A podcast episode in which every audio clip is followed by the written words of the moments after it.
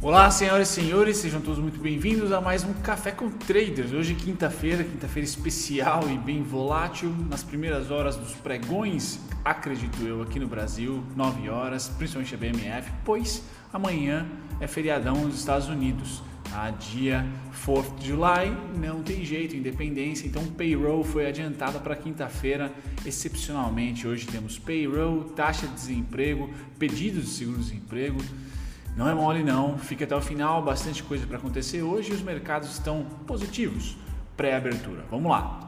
Começando aqui pelos Estados Unidos, fechamento de ontem, tá? S&P e Dow Jones sinais difusos. Se até o tio Sam tá com sinal difuso, sem tendência, o mundo fica lateral. A gente percebe isso, está percebendo isso ah, na última semaninha ou na última quinzena de junho e também o começo de julho. O Ibovespa está fazendo ali uma bandeira, nem desce nem sobe com muita força, fica negociando dentro da, dentro da, da, da faixa de preço, vamos dizer assim, das faixas de preço de junho e de final de maio. Tá? Então o mercado financeiro arrefeceu tá? em volatilidade, o que não é de todo ruim para você que tem aportes aí mensais, aportes ah, periódicos, né? Isso é o melhor dos mundos. Se você acredita numa tendência de alta, você tem a oportunidade de passar alguns dias, semanas e meses até, tá? comprando ou investindo na mesma faixa de preço sem ter que pagar, por exemplo, mais caro, como foi o mês de maio, Tá? Os preços subiram bastante comecinho de maio ali.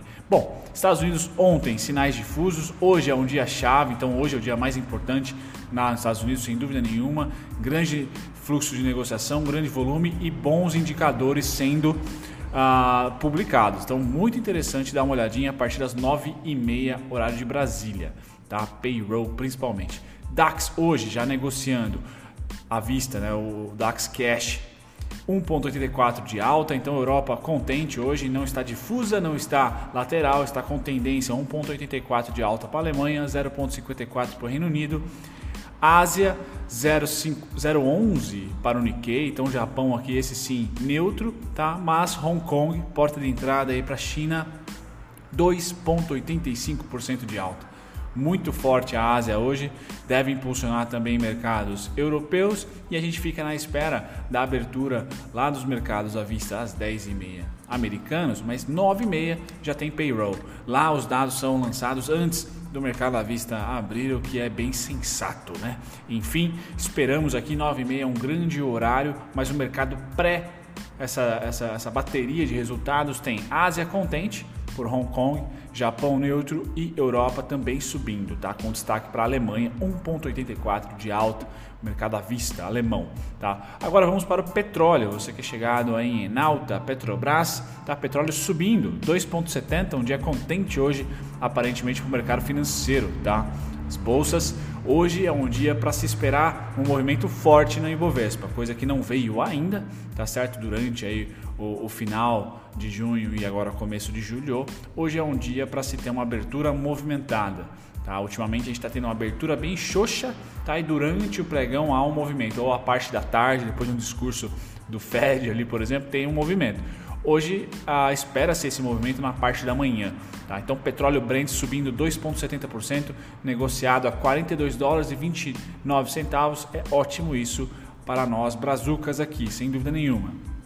Minério de ferro, esse não tem protagonizado os 100 dólares, mais 98, 99, 97, fica ali namorando essa região, mas ainda é bom. Só perdeu aquela tendência de pregão, pós-pregão, subidinha, discadinha, mas subidinha. Agora não, estacionou tá? e já entrou em consolidação, o que é ótimo para a economia. Né? O minério de ferro nunca subiu muito e tampouco desceu muito, não tem variações homéricas, pelo menos em um curto prazo para cá, esse ano 2020, por exemplo. Né? Então é interessante que ele só deu uma brecada. Tá? Não continua subindo de escadinha, deu uma brecada, lateralizou nessa faixa aí, vamos colocar entre 100 e 95 dólares.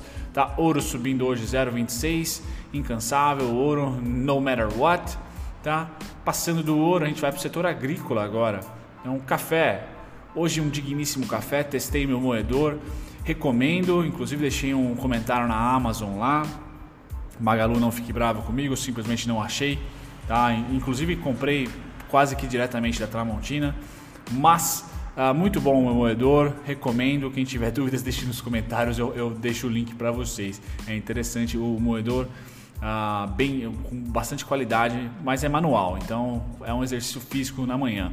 Tá? Café subindo quase 3% hoje, 1,04, o que é bom. Tá? Um pouquinho de delay eu tenho no café, nas todas as commodities eu tenho um pouquinho de delay, mas vem subindo forte tá? Ah, nessa semana, então é interessante ver esse fechamento 2,95. Algodão 2,60 de alta. Soja 0,08 neutra, trigo também neutro 0,10 de queda. O açúcar 12 centavos e contando, então o açúcar realmente esse mês de junho foi muito bom para o açúcar e vamos ver agora julho começando se mantém, né? Ela ficou ali entre 10 centavos muito tempo e agora rouba para o açúcar é muito, tá?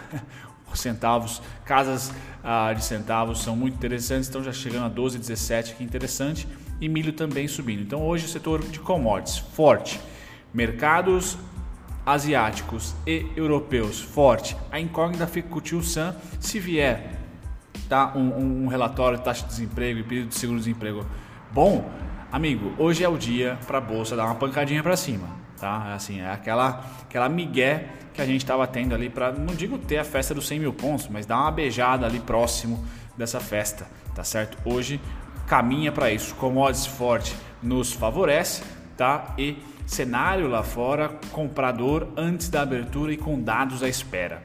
Tá? Se os dados vierem bom, nós temos, enfim, tendência, tá? Um dia aí para a gente cruzar os dedos e institucional e gringo comprar, tá? Tendência. Bacana. Passado aqui do setor agrícola, grãos, a gente vai para proteína animal. Animal, frio hoje está animal, porca na miséria. Que frio que está fazendo hoje aqui na Serra do Japi. Bom, vamos lá, futuros de gado engorda. O que, que nós temos aqui? Alta de 0,17. Futuros suínos, 40, esse aqui azedou um pouquinho. Então, abaixo dos 45, ah, vou trazer para vocês amanhã ou na semana que vem novas atualizações do uh, gráfico dos porquinhos, tá? Aqui está sofrendo um pouco. A gente sabe que tem uma nova, ou pelo menos a possibilidade de um novo, um novo probleminha em relação aos porquinhos lá em, em transmissão de doença, vírus. Não tá fácil, 2020 realmente o PlayStation 5 veio e, e no modo no modo hardest, né? No, no mais difícil. A gente precisa colocar no rookie again ou alguma coisa parecida com o mais fácil. Está muito difícil 2015, 2020, mas aqui os porquinhos uh, caindo 0,83 abaixo dos 45 liga um sinal de alerta para mim não quer dizer que, que vai mudar algum tipo de tese de aumento de precificação na commodity. Tá? Eu acho que é muito mais pontual. Pois bem, passado dos porquinhos a gente volta para o gado em pé e esse subindo. Então o setor fica resiliente pelo menos nessa projeção, continua, eu continuo mantendo a ideia lá de, de março, abril, que o porco ia chegar num preço de ajuste muito mais rápido, ou seja, numa resistência, numa valorização rápida e ia estagnar por lá. Tá? O meu susto aqui ele ia baixar de 45 mil, porém o gado em pé ia subir praticamente o ano inteiro, tá? De escadinha, mas ia subir. E confesso que o, o, futuro do gado, o gado continua subindo, tá? Pressionado aí a carne do boi, isso é ótimo para nós aqui, tá? Bom, voltando, quero trazer para vocês agora os índices futuros para abertura, você que opera aí day trade ou BMF para posicionamento, S&P 011, aguardo a bateria das notícias, Nasdaq subindo 0,42, Dow Jones subindo 0,85, então patinho feio fica para o S&P, Nikkei 0,13, tá? DAX 1,78, então grande destaque hoje vai para a Alemanha, né? Subindo forte,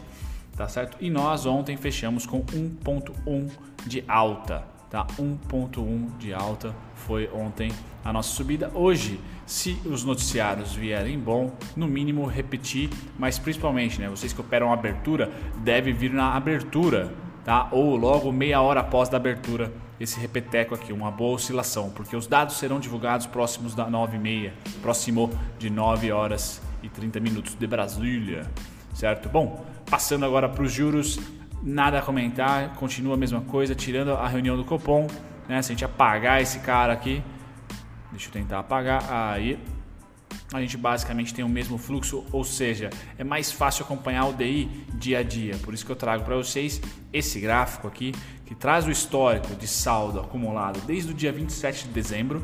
Tá? O grande destaque aqui, tomara que hoje eu não me enrole no, nos dados aqui é o investidor não residente, investidor estrangeiro, tá certo? Que é a linha cinza, tá? E ele depois de, ou melhor, desde dezembro que eu tenho o histórico aqui, ele cruza, tá? Para a ponta compradora em DI em 29 de julho para cá, 29 de junho para cá. Então aqui dados mais atualizados e eu queria trazer para vocês essa, esse comportamento.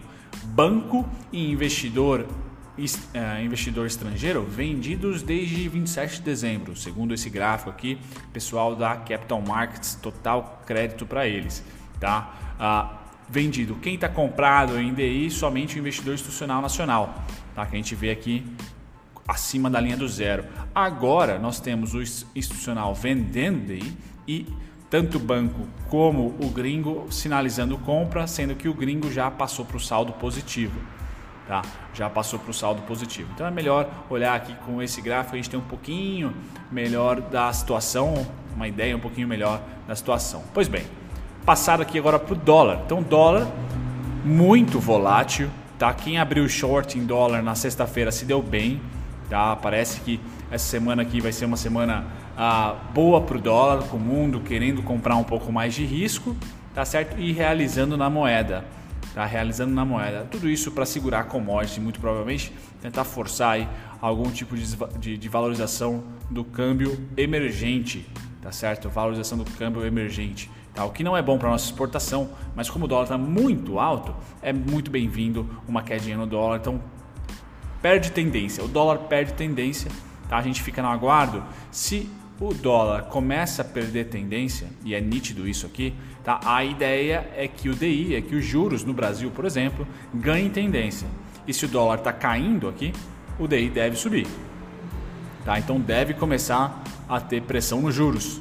Tá? Isso pode sinalizar ao fim da queda, ao fim dos cortes. Muito interessante ver, porque aqui, nesse gráfico principalmente, eu já tenho o novo, o novo contrato, né? já tenho a parte ontem, por exemplo, como que foi a movimentação em cima do dólar. Veja que o dólar é muito parecido à movimentação dos grandes players, tanto banco como instituição nacional, como gringo, tá certo? Parecida, a não ser nesse exato momento, né? nesse mês de julho, tá? Onde nós temos o nacional vendendo dólar novamente, tá? O nacional vendeu o dólar, tomou taca aqui durante, ah, vamos dizer assim, janeiro inteiro, vendido aqui, tá? E os bancos em algum momento tomaram uma taquinha também, enquanto os gringos comprados ganhando, porque o dólar subiu muito, tá? E aí o gringo começou a realizar em março, passou abril realizando até que virou a mão de novo para compra em maio,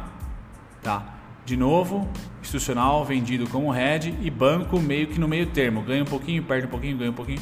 Nesse momento aqui, o dólar lateralizou certo? Que é ótimo para a economia. Vocês percebam que os três players estavam andando mais ou menos que juntos, principalmente aqui dia 19, 20 de junho. Tá? De repente, blá blá blá. Cada um vai para uma, uma, um viés, tá? o que aponta aqui para os bancos comprando dólar, tá? institucional querendo voltar a comprar. Tá? Ainda não querendo voltar a ficar com saldo positivo em vez de negativo tá? Enquanto que o nosso institucional vende vende pesado, tá?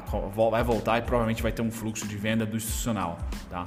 Acredito eu que o dólar deve lateralizar, mas vamos olhar esse, esse gráfico porque é importante. O investidor estrangeiro ontem comprou um pouquinho de dólar, tá? Cinco dias atrás, cinco dias atrás, perdão, comprou também um pouquinho de dólar, tá? 20 dias atrás ele estava aqui, ó, vendendo barra neutro. Então ele não inverteu a tendência ainda. Veja que o investidor estrangeiro está muito em dúvida, não está com aquela força total. Me parece então que eles migraram para o índice futuro, como eu comentei ontem, ou e vão começar a migrar provavelmente para o DI, como a gente viu no gráfico anterior. Quem está tendencioso, vamos dizer assim, é o instituição Brazilian Institutional Investors aqui, ó. Esse cara que está vendidaço ontem, vendeu muito dólar ontem, tá? Enquanto cinco dias atrás vendeu e 20 dias atrás vendeu menos, mas vendeu muito ontem. Então o institucional está posicionadaço em short no dólar.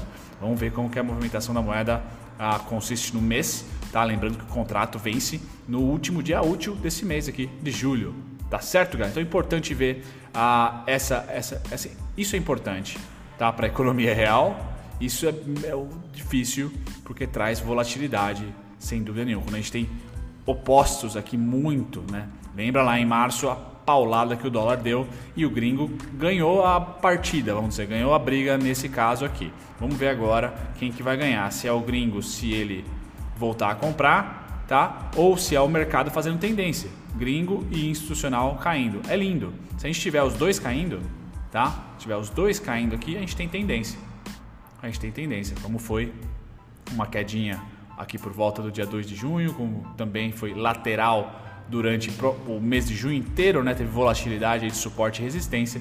Se houver novamente essa difusão, cada um indo para um lugar, uh, é difícil a leitura. Eu sempre fico do lado do gringo. Agora, se os dois estiverem andando no mesmo, para a mesma direção, a gente tem tendência. Aí fica, vamos dizer assim, simples surfar. Tá? Simples surfar. E o banco também entra aqui, porque banco opera muito dólar também. Beleza? Bom, passado aqui índice futuro, então se o dólar não tem muito fluxo, não tem muito saldo, não tem muita, né, muita grana envolvida, pelo menos no curtíssimo prazo, nos últimos dias, quem ganha em liquidez é o índice futuro. Né? Muito volume comprador aqui, tá? embora ontem, tá? ontem aqui dia 30, não, perdão, ontem não, dia 30, tá um pouco atrasado, já vou trazer a atualização para vocês. Houve venda, vamos dar uma olhadinha agora realmente ontem, como que foi. Então o investidor gringo ontem comprou índice futuro, tá? Há cinco dias atrás comprou muito índice futuro e estava vendido no mês passado, um pouquinho anteri anteriormente, 21 dias atrás. Então passa para o comprado e o brasileiro, fundos, instituições financeiras brasileiras, o que acontece? Vendidaço. Então aqui é o pé trocado realmente das posições. Perdão, o barulho ao fundo. É pé trocado realmente das posições. Tá? Se você acredita no gringo, o índice futuro continua subindo, festa dos 100 mil pontos. Tá? Se você acredita no institucional, vamos voltar aqui ah, para os 70, os 80 e pouquinhos, porque eles estão é, bem o oposto aqui, tá galera? Então é uma aposta em uma vertente, aposta no investidor estrangeiro ou aposta no investidor nacional, tá? Vejam que a troca foi aqui, ó, boom, um foi para um lado, um foi para o outro, tá certo? E isso foi muito maior em fevereiro, tá? Em março, então janeiro. Olha só como os gringos estavam vendidos aqui. Colocaram muito dinheiro no bolso. Em março, que caiu o mercado, abril caiu o mercado, de repente começou a ficar barato, eles passaram para cima. Tá? Então é importante aqui ter essa leitura do índice futuro como é volátil. Por isso que ele é volátil, porque não tem duas pontas andando juntas, conjuntas. Não, na verdade, banco é neutro, tá? E investidor nacional versus é, internacional, vamos dizer assim, versus gringo, é 880. Você tem que escolher um lado, vamos dizer assim. Beleza? Ah, ótimo, maravilha. Interessante volume aqui também, um grande destaque para dia 24 de, de abril e o volume continua na média aqui, sem muita interferência de volume, por enquanto, tá certo? Por isso que o banho-maria da, da Bovespa aí nesses últimos dias. Passando aqui para o mercado à vista, tá? Aqui que nós temos aqui um saldo comprador lá próximo do fundo que foi feito ali em ah, 29 de junho, tá certo? 29 de abril, perdão. Perdão de novo, 29 de maio. Então o gringo vendeu, vendeu, vendeu, vendeu, vendeu o mercado à vista e o mercado consolidou. Tá certo? O mercado não caiu com ele. Ah, então é importante acompanhar aqui que o, o gringo compra índice futuro, vende mercado à vista. Compra índice futuro, vende ações. Ou mantém as posições vendidas em ações. Tá? Então, por enquanto, o gringo não está nem aí para comprar o médio e longo prazo brasileiro trago para vocês bateria de notícias que são importantes para hoje. Então, 9 e meia, seguro-desemprego, importante, tá? Muito importante. Dá uma olhada aqui, ver se vem abaixo, tá? Depois, nós temos payroll, sempre é de sexta-feira. Hoje, exclusivamente, dia da independência é amanhã, dia 4, 4 de julho. Quem nunca assistiu aí, não sei se é Armageddon ou algum outro filme de, de, de sci-fi aí que esqueci o nome agora, mas era em relação a 4 de julho. Enfim, tá? Ah, então vai ser hoje o relatório, também às 9h30. Então a bateria das 9h30 não é brincadeira não, porque vai sair taxa de desemprego, payroll e pedidos de seguro-desemprego. Tá? Então, muito importante aqui, por exemplo, se a taxa de desemprego vier abaixo de 10%, é pancada para cima, tá certo? O payroll é mais para o dólar, ah, mas é importante dar uma olhadinha também.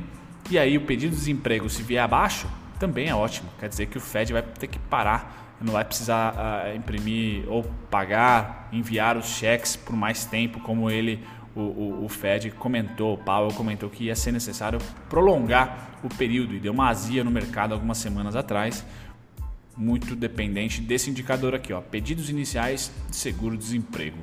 Tá certo, galera? Feito isso, boa notícia, várias notícias às 9h30, tá? Eu trago para vocês hoje o gráfico da Mil. Então, finalmente a Mil deu uma pancada para cima, suportou, vamos dizer assim, aqui no 3,82 e é uma pressão com muito volume, Tá? Então quem está acompanhando os vídeos do canal, eu tenho, é, não digo puxado a orelha, mas tenho dado um pouquinho mais de ênfase em, volume e fluxo para vocês, porque é importante, depois de um mês ou de uma quinzena, não foi o mês inteiro de junho, mas foi uma quinzena final de junho, onde nós lateralizamos todo o movimento na análise técnica que tem lateralização, triângulo, enfim, consolidação, tá? esses movimentos aqui, por menor que sejam, tá? triângulo ascendente nesse caso, é importante ver rompimento tá? ou direção do preço com o volume. Nesse caso, entrou volume ontem, então é importante que a Mil consiga tradear, negociar acima dos 4,47, porque o meu único alvo é o IPO, 5,83. Tá? Em média de 200, essa verde aí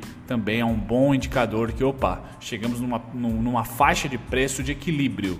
Tá, tá na hora de olhar para a realização, tá na hora de olhar para os indicadores, para fundamentos também, né? Juntar as duas análises. Mas por enquanto, realmente um movimento bem interessante, tá? Enquanto várias ações boas, né, Prime da bolsa já estão negociando nessa faixa de preço, Clabin, né, SLC, várias empresas já praticamente cobriram aqui e já até passaram o topo pré-pandemia, existe algumas ações que ainda estão no caminho, né? E aí estão os maiores descontos, na minha opinião, né? Quando a ação ainda está lá embaixo, tá certo? Isso na análise técnica nem um pouco em fundamento, tá?